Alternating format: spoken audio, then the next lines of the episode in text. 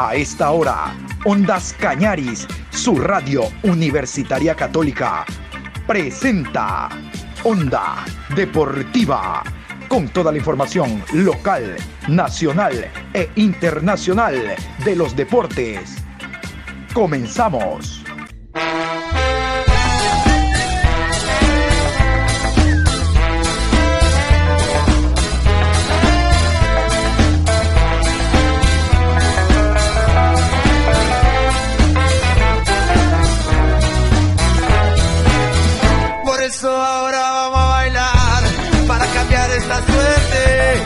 Sabemos gambetear para ausentar la muerte. Vamos a bailar para cambiar esta suerte. Si sabemos gambetear para ausentar la muerte. Hola, ¿qué tal? ¿Cómo les va? Buenas tardes a los oyentes de Ondas Cañaris. Aquí estamos en el programa Onda Deportiva. Hoy lunes, lunes 14 de noviembre, a seis días del Mundial, programa 1080 a lo largo del día. Vamos en esta programación, habíamos indicado en la mañana de que le íbamos a dedicar a la selección la última rueda de prensa, el último contacto que tuvo el técnico, hablamos de Gustavo Alfaro con la prensa deportiva, fue después del choque Irak 0, Ecuador 0. Aquí las conclusiones del técnico en torno al partido. Pareciera que en los últimos partidos amistosos Ecuador enfrentó rivales que supieron encerrarse mucho atrás y Ecuador tuvo la posesión, tuvo la generación, pero se complicó con bloques muy bajos. ¿Cuál podría ser la alternativa para intentar abrir un poco más ese campo en caso de que, por ejemplo, en el Mundial se presenten rivales con esas características, quizás un Qatar, quizás un Senegal? Muchas gracias, profesor. Primero, este, este era un partido incómodo para jugarlo por la fecha, por eh, el plantel a medias eh, por la proximidad del inicio de la Copa del Mundo, eh, por la cabeza que obviamente está puesta en la Copa del Mundo y es muy difícil tenerla acá. mi primera reflexión, ojalá no me lleve ningún lesionado, era lo que, lo que quería tener después de este partido también estando pendiente de los jugadores que están en Europa, que terminen bien. Y después, obviamente, hay cuestiones futbolísticas que, están, que, tenemos, que nos faltan, que tenemos que trabajar, que tenemos que corregir. Eh, pero obviamente que cuando un equipo se cierra atrás y, y de pronto esos son alternativas que pueden llegar a suceder, ya sea por necesidad o ya sea por búsqueda, tenés que tratar de, forzarlo. Eh, aquí se dio la, en este partido propiamente dicho, se dio la complicidad de, que la necesidad de cuidar jugadores para, el partido de Qatar, la lesión de Byron Castillo, el hecho de, de la cantidad de cambios que podíamos hacer y no poder poner eh, por ejemplo, cuando un equipo se cierra atrás, lo que tenés que hacer es abrirle la cancha, abrirle la cancha, mm, tratar de, más que nada, que ellos estaban con una línea de 5 y con una línea de 3 que cerraban mucho los espacios, entonces el hecho es tener la profundidad, atacar por los costados, cruzar la pelota, mover la pelota de lateral a lateral, poner dos puntas centrales por adentro, achicarle los espacios, o sea, eso es mm, de manual lo que, lo que se busca y lo que se intenta. Eh, en este caso, mm, al no tener un lateral derecho propiamente dicho, nos quedamos sin la profundidad de Byron Castillo porque Arriaga está más para de pronto apoyar desde atrás que para pasar en profundidad, como lo hemos hecho en, en, muchos lapsos de la eliminatoria, equipos que nos cerraban atrás. Gonzalo arrancaba por afuera y el lateral, ya sea Preciado, Ángelo, ya sea Byron, terminaban pasándole por la espalda y siempre tenías la profundidad. Lo mismo te pasaba por el sector izquierdo con Pervis. Ángel es un jugador que, viene para adentro, a Romario lo sacamos para cuidarlo, que era el que te daba la profundidad en el sector izquierdo. Eh, por la cantidad de cambios no lo pudo poner a Ayrton Preciado y de pronto tampoco estaba Jeremy Sarmiento si querés intentar la velocidad mm, de tres cuartos de cancha hacia adelante, pero la manera o la búsqueda de, de quebrar un equipo que se cierra atrás es abrirle la cancha, moverle la pelota con velocidad, cruzarle la pelota adentro y tener dos nueves que que vayan a resolver y vayan a, definir esa jugada. en un momento Pero te digo honestamente, yo lo que quería era, era que termine el partido como termine, pero que, que no me lleve más, más bajas que, que, las que tenemos o que las que podemos tener. Eh, ¿Cuáles son en estos momentos sus sensaciones terminada la jornada de amistosos de la selección ecuatoriana, a lo mejor quizás confianza, tranquilidad de que los goles llegarán en el Mundial, o tal vez siente un poco de preocupación por esta sequía. Muchas gracias. Sí, un poco y un poco. La verdad que no, no, no voy a desconocer que me gustaría que tengamos más contundencia, que tengamos más generación de, de, juego ofensivo, que, que traslademos esa tenencia que tenemos en, situaciones mucho más concretas, de, en, verticalidad, en, forzar jugadas pero también eh, entiendo de que, es algo que lo tenemos que mejorar, que es algo que lo tenemos que trabajar, que es algo que lo tenemos que buscar, que no pasa por un nombre, que no pasa por, un nombre propio, sino pasa por, por formas. Eh, de pronto, por características de, de, los delanteros que tenemos, es, es muy difícil que juegue un solo delantero con eventualmente una segunda punta, es como que necesitamos eh, dos nueves en ese aspecto, o dos jugadores que jueguen como puntas en, ese sector, entonces más que nada porque si no es como que nos falta esa, esa profundidad para, para terminar, para, para, llenar el área, para generar eh, opciones en, en, ese peligro, en ese sentido, pero un poco es obviamente la, la más que preocupación, la ocupación, donde tenemos que ponerle énfasis. Sabemos que si no metemos goles no vamos a pasar de, fase, pero también sabemos que hubo equipos, eh, Francia salió campeón del mundo convirtiendo dos goles en la fase de, de grupos, entonces el tema está en, en, la solidez que tengas, porque hubo equipos que metieron 6, 7 goles en la primera fase y quedaron eliminados. Entonces el tema está en el equilibrio que tengas que tener en un equipo que tenga contundencia arriba y en un equipo que tenga solidez atrás. A nosotros nos está faltando la contundencia arriba, que es lo que trataremos de buscar en estos, en estos días cuando eh, espero que mañana no tengamos más ninguna sorpresa con los jugadores que faltan terminar aquí en Europa y en, y en Ecuador para que por lo menos tengamos todo el plantel disponible para empezar a pensar en el partido de Qatar. En la anterior rueda de prensa usted dijo que no quería vender ilusiones y que le dejaran hacer su trabajo, pero en los últimos tres partidos tres empates, dos penales cerrados y sin ver portería. ¿Qué balance positivo, por decirlo de alguna manera así, sacamos sin contar obviamente que no hemos recibido gol alguno? Gracias. No tenemos presentado al Mundial entonces, no tenemos que ir, porque no metimos goles. Yo lo, lo positivo, el plantel que tengo, las capacidades que tengo, el compromiso que tiene el plantel, lo que nosotros luchamos. Eh, tenemos claro de dónde surgimos, eh, surgimos de un lugar donde nadie creía, donde nadie esperaba ni pensaba que Ecuador pueda estar jugando una Copa del Mundo. Eh, nunca vendimos fantasías, nunca vendimos espejitos de colores, nunca vendimos absolutamente nada. Siempre vendimos, o más que vendimos, prometimos humildad y trabajo. Más que eso no le puedo prometer. Si quiere que le diga que Ecuador va a ser campeón del mundo, y es difícil. Estamos con una generación de chicos muy jóvenes que están haciendo sus primeras armas, que están creciendo, que están luchando, que están buscando, y no tengo duda de que, de que estos chicos van a tener un futuro enorme en, Ecuador. Eh, no tengo ninguna duda que si siguen haciendo las cosas de esta manera, de acá para adelante, va a ser, va a ser muy bueno el futuro.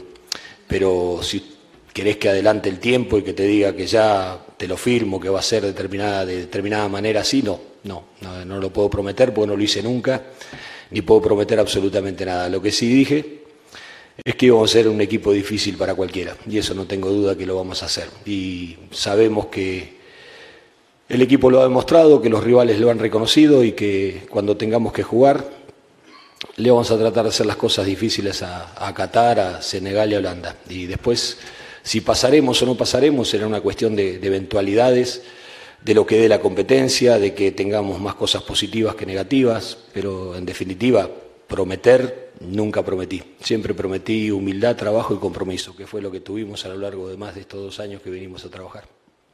En el fútbol la cabeza juega mucho, es, la parte emocional es muy importante. Sé que usted es un técnico que le gusta trabajar mucho la parte de la cabeza y la concentración. ¿Cómo hacer en ese tema que tanto se habla de la falta de gol, la ansiedad? No caer en ansiedad, porque por momentos en el partido se veía como cierta ansiedad en los jugadores de tratar de convertir para, para salir de este arco en cero, si se puede decir.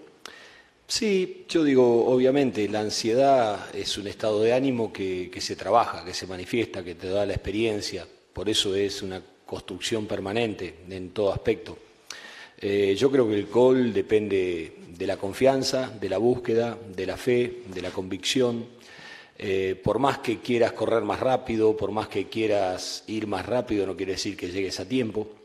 Y en ese sentido necesitamos eh, pasar estas pruebas como las estamos pasando, atravesar los momentos como los estamos atravesando, tratar de conformar las sociedades que, que mejor compongan en ese, en ese aspecto, pero obviamente que, que me ocupa, pero no me preocupa.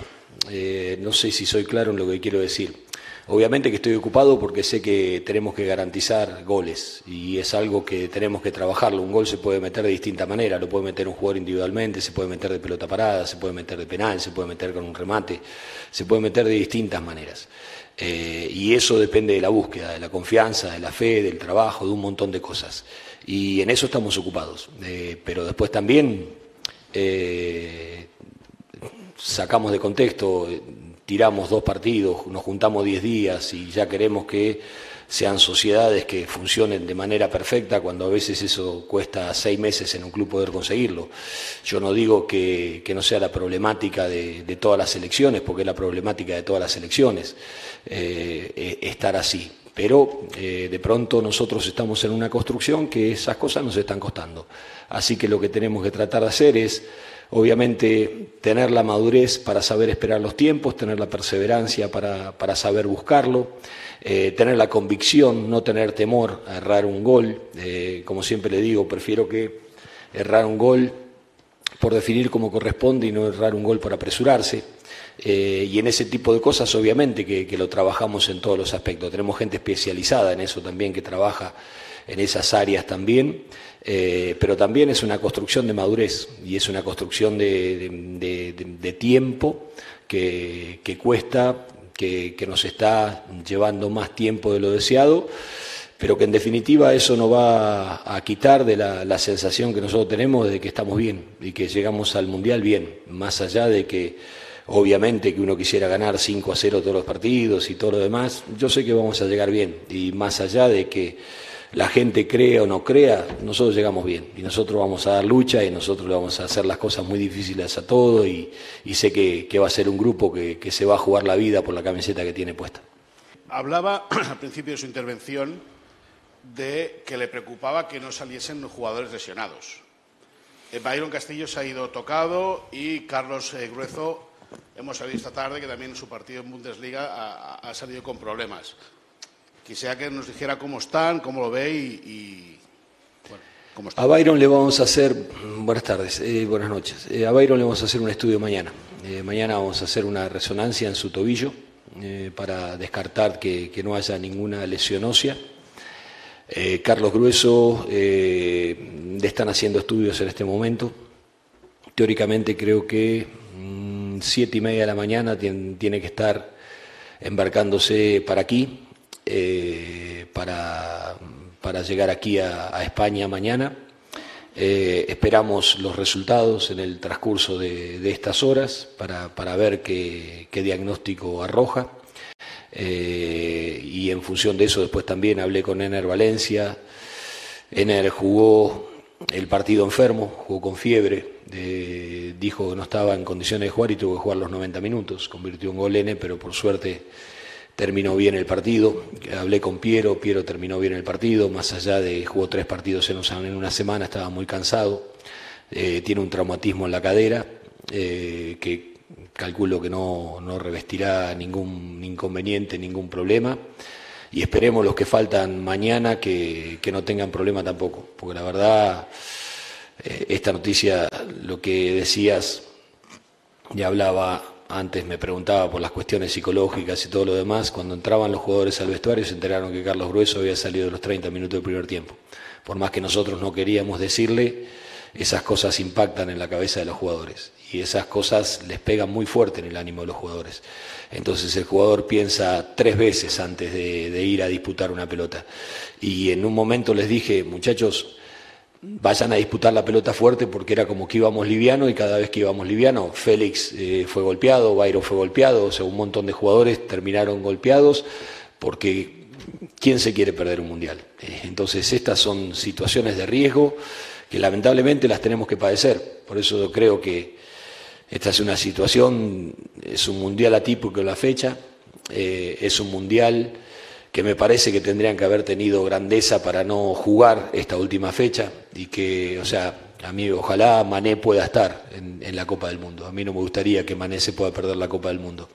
Y es una picardía que, que un jugador del talento de Mané se pueda perder una Copa del Mundo. Entonces yo digo que si queremos velar por el espectáculo tenemos que tratar de hacer las cosas de manera de cuidar el espectáculo. Y estar sometido a estas, a estas tensiones de manera permanente no es lo ideal, no es lo ideal. Eh, esto lo hablé cuando estuvimos en el sorteo de la Copa del Mundo. Eh, se vuelve a presentar el, escenario Corea-Japón, antes del Mundial de Corea-Japón. Si bien la época de jugar el Mundial es distinta, eh, en esa época hubo muchos jugadores que llegaron lesionados, que se lesionaron durante la Copa del Mundo. En esa época Francia, que fue campeón del mundo, quedó eliminada en primera ronda en, ese Mundial Argentina, que había hecho una eliminatoria fantástica con Bielsa, eh, porque llegó con jugadores muy gastados y muy golpeados, terminó yéndose en primera ronda. Entonces después obligamente las, las obligaciones las tenemos los entrenadores por los resultados y todo lo demás. Pero a mí honestamente yo no haría a un jugador que pueda jugar una Copa del Mundo a seis días de jugar o a seis, siete días de jugar una Copa del Mundo, arriesgarlo en un partido cuando yo todavía tengo 30 partidos por delante, me parece un despropósito. Y en algún punto eh, creo que después lo único que hacemos, porque todos demandamos, demandamos resultados, demandamos rendimientos, demandamos exigencia, a todos tenemos hay que dar siempre lo máximo, pero nadie se pone en la piel de las cosas que pasa el jugador, en las necesidades que tenemos, en los problemas que tenemos y cómo tenemos que afrontarlo. Entonces, la verdad, si me dicen a mí, lo que menos me preocupa es que el equipo no meta un gol. Lo que menos me preocupa. Yo sé que cuando tenga con seis días de trabajo contra un equipo que tiene cinco meses, yo sé que nosotros se la vamos a hacer muy difícil a Qatar y no tengo ninguna duda que, tengo toda la fe que vamos a terminar ese partido con, victoria, porque es la fe que tengo y es lo que, lo que percibo de parte de los jugadores. Pero lamentablemente esto es eh, caminar en, arenas movedizas y donde uno da un paso en falso en arenas movedizas lo más probable es que, es que se entierre. Eh, hace pocos días manifestó que lo incomodó que le hayan adelantado un día el debut. ¿Crees que esa manifestación te puede llegar a jugar en contra?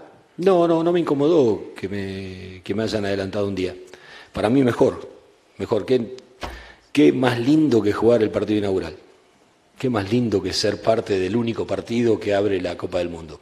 Te lo digo porque estuve en los últimos cuatro. Estuve presente en los últimos cuatro inauguraciones de la Copa del Mundo y es fantástico porque los ojos del mundo están puestos ahí, está todo el, contexto del, mundo, ahí es donde la pelota empieza a rodar, ahí es donde todo lo que se vive en la previa, lo que van a vivir en la previa esta semana, de las presunciones, cómo llega el equipo, los candidatos, las revelaciones, esto, de aquí, de allá, que siempre se empieza a tejer, eso se muere en el preciso instante que la pelota se empieza a mover. Y Ecuador va a tener el privilegio de estar en ese momento. Entonces, para mí, si me das a elegir a mí, yo prefería jugar un solo partido que jugar el cuarto, más allá de que el cuarto partido del día era la inauguración oficial del Mundial. El único partido es ese. Entonces, a mí, al contrario, me, da placer eh, que, tengamos el privilegio de jugar la, la Copa del Mundo.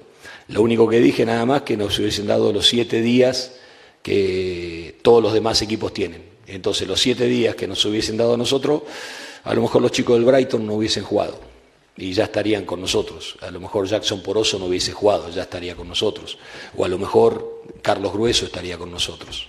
O a lo mejor Piero Incapié estaría con nosotros. Y no hubiésemos arriesgado a que estén lesionados. O a que Wenner Valencia hubiese estado con nosotros. Entonces, eh, lo único que pedí es eso, los siete días, nada más que eso. No, no, creo que me juegue en contra para nada. Para nosotros es una ilusión muy grande jugar el debut de la Copa del Mundo. Lo que sí pedíamos era nada más que los siete días que tuvieron todos los demás, nada más que eso. Profe, le quería preguntar, el otro día nos habló de Kevin Rodríguez, jovencísimo, 19 años.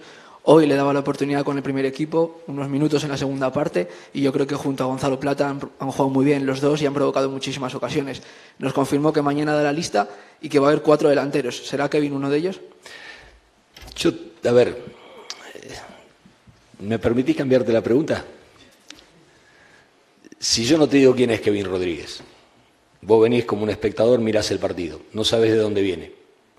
¿Viste diferencia? que es de segunda división con el resto de sus compañeros que estuvieron ahí, con los que jugaron en, Europa, en Estados Unidos, en México. ¿Viste alguna diferencia? Entonces, muchas veces, como decía Einstein, ¿no? es mucho más difícil desactivar un átomo que un preconcepto. Entonces, cuando uno tiene un preconcepto, nada, ya lo mato. Lo mato antes de nacer. Ya de segunda división no tiene nivel, no sirve, esto, lo otro, lo tiramos al fondo al fondo del mar. La verdad que la frescura que tiene ese chico la, humildad que tiene, la generosidad que tiene, eh, se puso la camiseta de Ecuador y entró en un partido internacional. Yo no sé si hubiese tenido el coraje que tuvo ese pibe, honestamente. Eh, y la verdad que lo hizo con una soltura como si estaría jugando en Imbabura.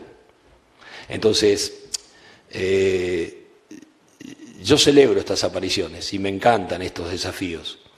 Eh, de la misma manera que no me tembló el pulso cuando lo tuve que poner a Piero de titular en, la Copa América o lo tuve que poner a Moisés con nueve partidos a marcarlo a Messi. Eh, y así con Gonzalo y con todos los chicos. Eh, porque son cosas que, como dije, se la ganan ellos. O sea, yo les doy oportunidades, yo estoy acá para dar oportunidades. ¿Por qué? Porque algún día me dieron una oportunidad a mí.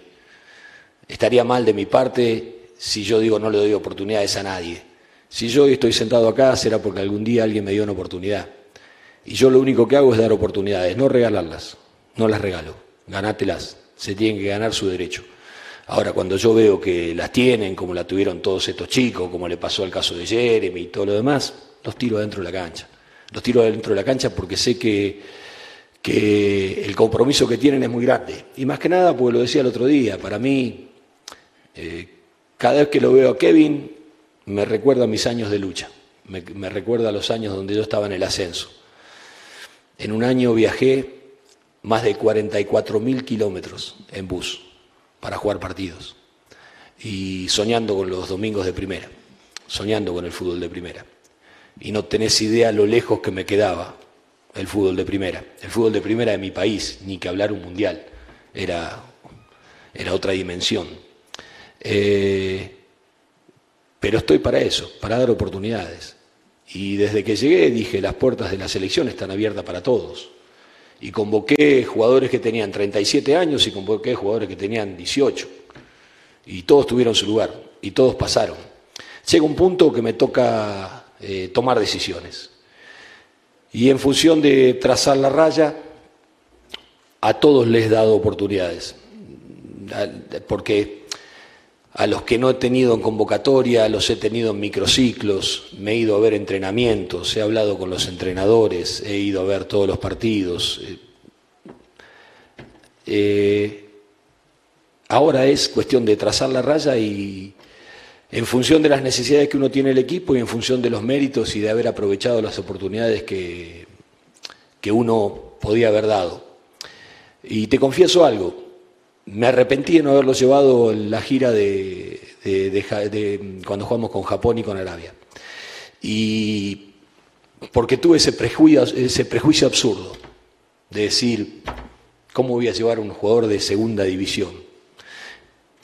Pero no sé si será la vejez o qué, que ya me pone más allá del bien y del mal. Yo digo, si el chico tiene condiciones, ¿por qué se la voy a privar yo? ¿Por qué se la voy a sacar yo?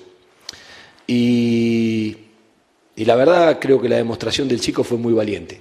En un contexto difícil, el pibe entró con una soltura, con, una naturalidad, fue, se mostró, se asoció, quiso. Está peleando por un lugar. Hoy, esta noche, cuando reciba, y mañana, cuando ya reciba los informes de todo y termine trazando la raya, voy a sopesar. Voy a sopesar lo que hizo uno, lo que hizo otro, lo que tiene, lo que no tiene, y en función de eso le daré en lugar en la lista o no. Porque es una decisión ingrata de poner uno adentro y dejar otro afuera. No es fácil, no es fácil, pero es lo que me toca.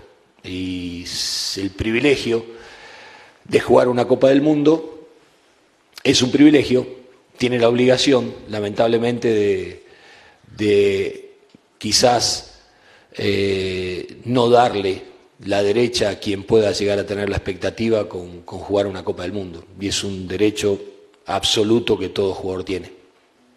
Gustavo Julio, el partido de hoy en el resultado y en lo futbolístico no tiene por qué preocuparte ni a vos ni al pueblo ecuatoriano, por la presión previa que hay de la distracción de los jugadores, incluso la tuya, en evitar cualquier tipo de lesión. Vas a tener que recurrir a la memoria de un equipo muy bueno, muy regular en la eliminatoria y a los entrenamientos para determinar el equipo que vas a llevar, que a mí particularmente, Gustavo Julio, me parece va a ser un equipo importantísimo, valiosísimo, que va a dar pelea, creo como vos, en que le van a ganar al equipo catarí, independientemente que sea el local, porque tu filosofía, tu pensamiento, tu capacidad y conocimiento ya lo mostraste en Sudamérica, en la Conmebol, cuando hiciste una impecable eliminatoria y le dijiste al mundo, Ecuador tiene una nueva generación, una nueva juventud con categoría y con nivel. Así que no hay por qué preocuparse hoy de la producción futbolística, si metieron goles o no, por todo lo previo. Entonces te recalco, vas a recurrir a esa memoria que tú tienes, a todo ese eh, trabajo que se realizó durante la eliminatoria y obviamente a tu investigación en videoanálisis individual de los jugadores que convocaste para este último ciclo con base en la actuación individual y su potencia en cada uno de los equipos.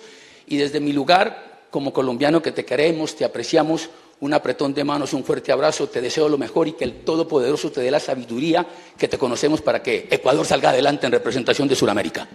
Gracias. Qué lindo que sos, Dimas. Compañero de ruta. Hemos estado, pero digo, eh, porque me estuvo en muchas oportunidades, me tocó estar del lado de ustedes y con ellos hemos compartido los cuatro últimas Copas del Mundo. Eh, no trabajando para el mismo medio, pero sí encontrándonos, como me encontré con un montón de ustedes en distintos lugares, en, los distintos momentos de la Copa del Mundo. Y estas charlas las, las hemos tenido, porque siempre jugamos en esos ensayos a que todos somos entrenadores y que todos especulamos y planteamos y, jugamos en esa proyección. En aquel momento lo hacíamos con la selección de Colombia en la previa, algunos mundiales que por ahí Colombia lamentablemente no, no pudo estar o todo lo demás, pero... Eh, Sí creo que, que a esta altura uno tiene claro a lo que tiene que preocuparse y lo que tiene que descartar y saber que, bueno, está listo.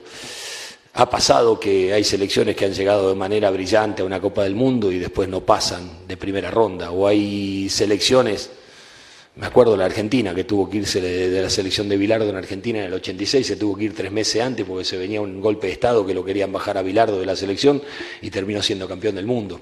Y después cuando los políticos se quisieron unir, llevar al, balcón de la Casa Rosada para levantar la copa, los jugadores dijeron que no entonces yo digo, el fútbol tiene esas cosas y está lleno de esas cosas y, de pronto está muy lindo a jugar, a, pronosticar qué es lo que va a pasar y ese tipo de situaciones y, todo lo demás.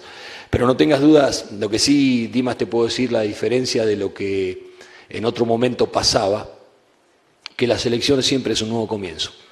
Eh, no puedes dar por sentado que las cosas están así o que de pronto yo me quedo con el partido que jugamos allá con Brasil o con Colombia o esto, el otro, no, es un nuevo comienzo. Porque la realidad de los jugadores van cambiando, por los momentos de los jugadores van cambiando, porque querés dar por sentadas un montón de cosas y las tenés que empezar de nuevo, y lo que menos tenés es tiempo, porque tenés que dosificar energías por los viajes, por esto, por lo otro. Y no tengas duda que vamos a apelar a nuestra memoria genética, si se quiere, a, esta creación del equipo en lo que fue la eliminatoria. Pero eso es, un gen que está vivo en este plantel, y es un gen que obviamente nos, nos, nos impulsa para arriba. Entonces, Obviamente cuando el compañero allá me, preguntaba en, qué voy a sustentar yo la ilusión de Ecuador, y la ilusión de Ecuador la, voy a sustentar en el hecho de que, y sí, probablemente Qatar nos gane, probablemente Holanda nos gane, probablemente Senegal nos gane, probablemente nos ganen todo. Como equipo nos pueden ganar cualquiera. Ahora, yo lo que yo les puedo asegurar, y se lo firmo con las dos manos, es que a este grupo no lo quiebra nadie. Y el alma de este grupo es lo que este grupo lo tiene de pie. Entonces, cuanto más difícil, cuanto más cuesta arriba sea, este grupo más pone el pecho. Y en ese sentido, yo lo que tengo claro es que, es que el compromiso, cuando nos miramos con los jugadores cara a cara, sabemos por lo que estamos peleando. Entonces ahí es lo que te decía. ¿Por qué? Porque obviamente que la expresión no fue la que uno quisiera. No, no, yo quería ganar, obviamente, y no me hubiese cambiado que Gonzalo hubiese metido el gol o, no. Eh, pero yo lo que no quería era que se merecieran los jugadores que me lleguen todo mañana, que nos podamos encerrar, que el lunes podamos hablar, que nos empecemos a, mentalizar en, lo de Qatar y vivir cada día con la intensidad que significa la previa de un mundial y prepararnos cuando ese estadio empiece a rodar la pelota, que Ecuador va a salir a comerle el hígado a cualquier rival que tenga enfrente.